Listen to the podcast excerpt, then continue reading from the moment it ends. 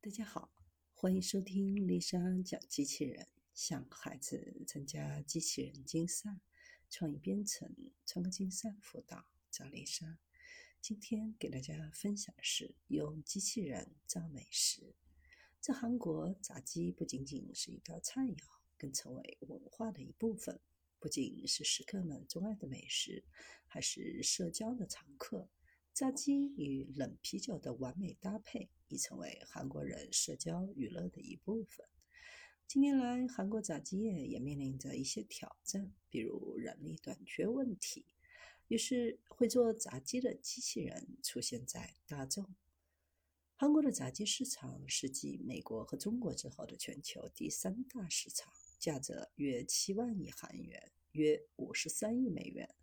但由于韩国的出生率全球最低，面临着迫在眉睫的人口灾难，劳动力短缺的问题正在各行各业产生影响。由于餐饮行业工作时间长，工作环境压力大，大约百分之五十四的食品服务企业都表示难以找到员工。传统的韩式炸鸡制作过程需要复杂的腌制和二次油炸，具有标志性的酥脆外观。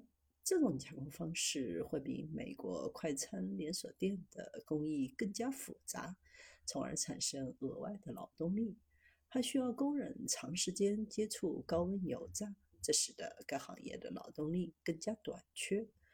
于是，机器人制作炸鸡就成了创新的解决方案。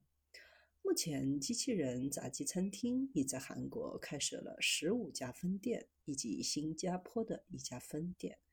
机器人厨师是由一个简单灵活的机械臂组成，能够在短短两个小时内煎炸一百只鸡。而平时这个任务通常需要大约五个人和多个油炸锅来完成。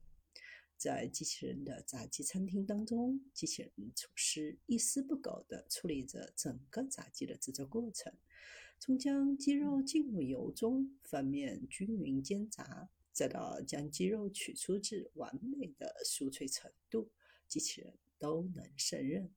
机器人在炸鸡过程当中具有实时监控油温和氧化水平的能力，确保了口味的一致性和出色的卫生情况。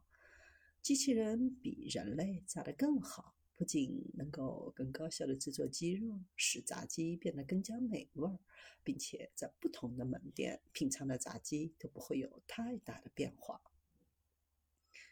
机器人炸鸡不仅仅是一项商业运营的创新尝试，还意味着食品行业加速科技赋能。早在2010年开始，韩国就已经是排名工业机器人密度第一，新加坡次之。作为一个全球主要的半导体出口国，韩国也正在寻求其他领域的转型。韩国的食品科技产业拥有各种配送的应用程序，价值已经达到数百万亿元。就连韩国的三星电子也正在加入这一行动。